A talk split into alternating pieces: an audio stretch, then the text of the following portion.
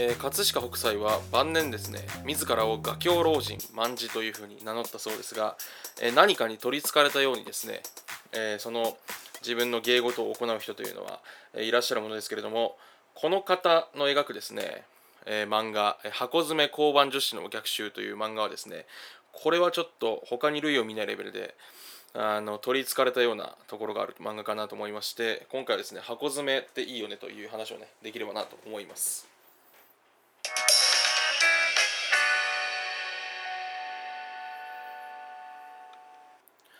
えー、MC がそのこれっていいよね。今回はですねあの箱詰め交番女子の逆襲っていいよねという回なんですがこれと何ですかね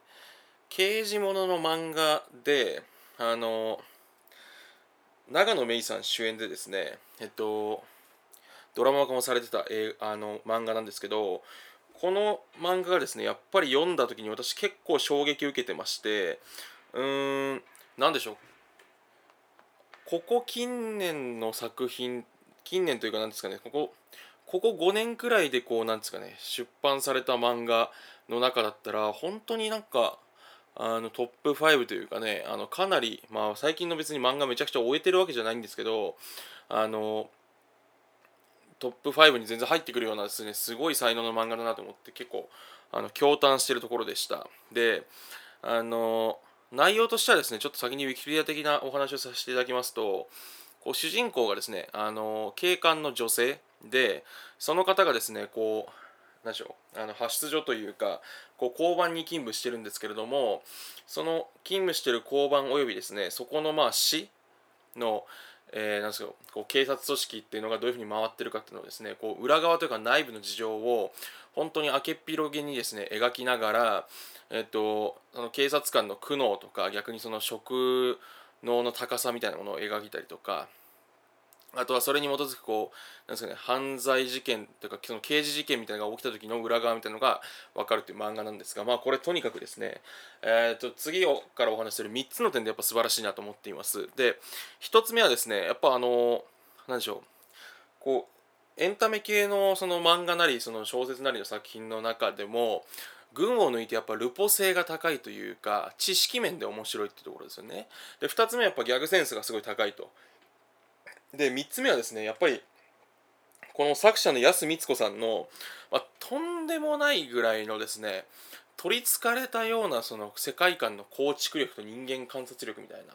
ところが本当に凄まじいなと思うんでこの3つねお話しできればなと思います。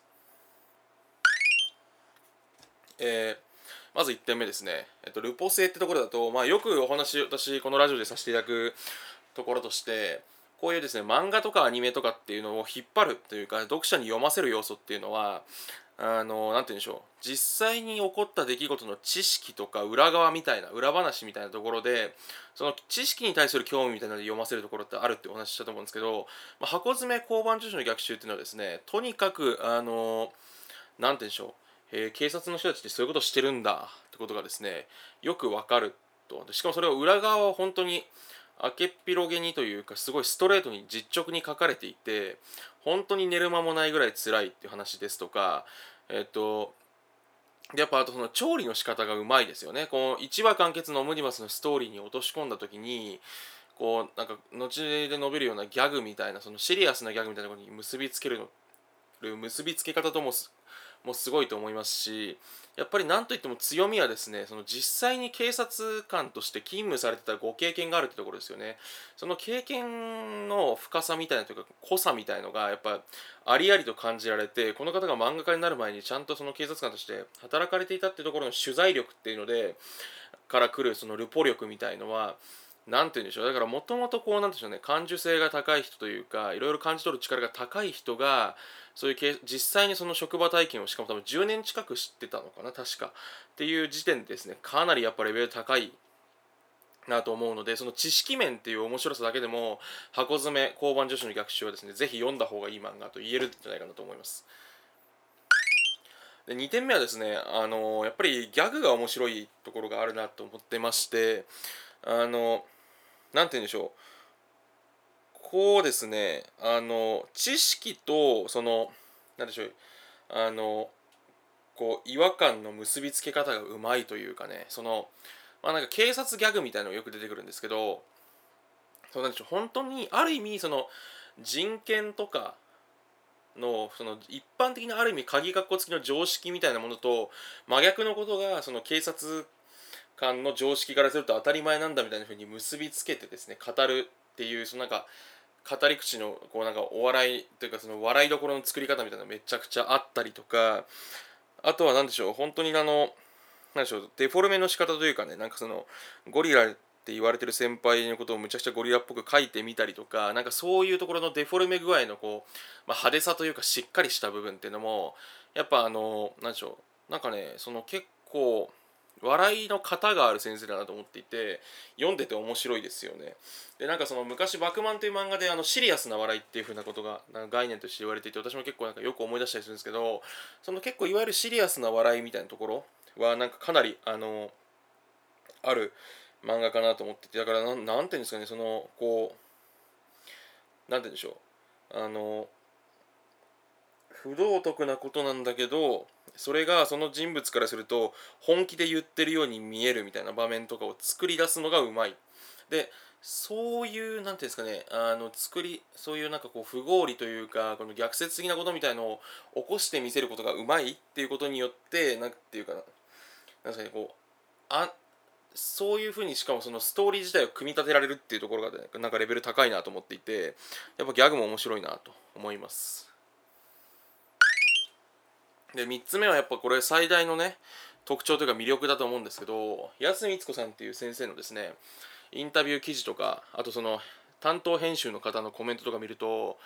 あの本当に安光子さんってその得意な才能冒頭申し上げたその葛飾奥さんみたいな話じゃないですけど才能をお持ちの方らしくててのもなんかその妄想というかその相手の登場人物に対するその歴史のその歴史の年表みたいなことに対する想像力が本当になんか止まらない。で逆になんか苦し自分が苦しいぐらいそのひたすらキャラクターとかその世界観について没入して想像してしまうってう特徴があるらしいんですね。だからその逆に担当編集の方からするとなんかもうその疲れ果てちゃうからやめてくださいって止めたくなるぐらいのその何て言うんでしょう集中力じゃないですけどその没入感みたいなのをお持ちになられてる方というふうに聞いてます。であのなんでそこに裏打ちされてるのでそのキャラクターの掘り下げっていうのがものすごい深いというかなんかなんでしょう例えばその先輩のそのもじゃもじゃ頭のねエースの警察官の源さんでしたかねっていう方とか藤先輩とかその周りの登場人物の行動とか発言にむちゃくちゃ納得感があるんですよね。でそれがそのそういうキャラクターの行動というかそのなんですか、ね、思考みたいなものが掘り下げられてるからこそギャグとかも何でしょうその人だったら本当に言ってしまいそうだなっていう不合理感みたいなことが伝わるようになるのでギャグとしても面白くなるっていう見え方もあるしますしやっぱその物語の中で勝負どころであこういうことがねっていうあのあこういうことを起こすのかっていうのがなんかすごい伝わってくるんですよね。でそれが納得感があるんでこうストーリーがあんま上滑りしないっていうねあの面白さがあるかなとすごい思います。であの何ですかね人間のその性格とかっていうものってその何ですかね、まあ、私ってこういう人間っていうふうに自分の中で思い込んでこういう人間だからこうっていうふうに行動するっていうこともうまあもちろんそのあり得るとは思うんですけどでもその周りの人からの見え方としたらその人が行ってきた行動がその人の性格とも言えるわけじゃないですか。ということで言うとその安光子先生って、まあ、キャラクターの掘り下げというかあの造形がうまくて当たり前なんですよね。っていうのはそのいろんな瞬間にこのキャラクターがこのなんかキャラクターのその生まれてから死ぬまでの人生みたいのが全部見えるらしい見えるというか頭の中で想像しちゃうらしいんですよ。ってなると逆逆に言うとその性格とかなんとかそのなんですかね細かいこと言う前にもうその人の人生の中でのいろんなポイントの行動が見えてるってことはそれが逆説的にこう性格っていうもので性格っていうのはそのある意味周りの人がその特定の人物に対して勝手に抱いて作り上げるイメージとか同一性なわけじゃないですか。でそれってその別になんかそのなんですかねそういう決まりがあるみたいなことではないのであの行動さえ規定できてれば、まあ、ある意味性格決まったもんみたいなって言えるわけじゃないですか。でそういう意味だと安光子先生って本当に何て言うんでしょう。人が描けてる漫画家っていうことがあのよく私なんかこのねえっといろんな回であの例えばワールドトリガーとかねの回とかでもお話しさせてもらいますけどって言われたりしますけど人が描けてるっていうことのやっぱ究極ですよねその全人生のいろんなそのた時点での行動が規定できてれば逆説的にその人の内面みたいなこともなんかほとんど到達するはある意味容易というかって思うとですねあの本当になんか素晴らしい才能というかこういう群像劇もののあの漫画とか、まあ、ある意味小説とかも私は書けると思うんです。まあ、書け書けうるとは思うんですけど、まあ、ことなんしょうそういうなんかストーリーものの作品群像劇を描かせたらあの安光子先生が圧倒的にその何ですかね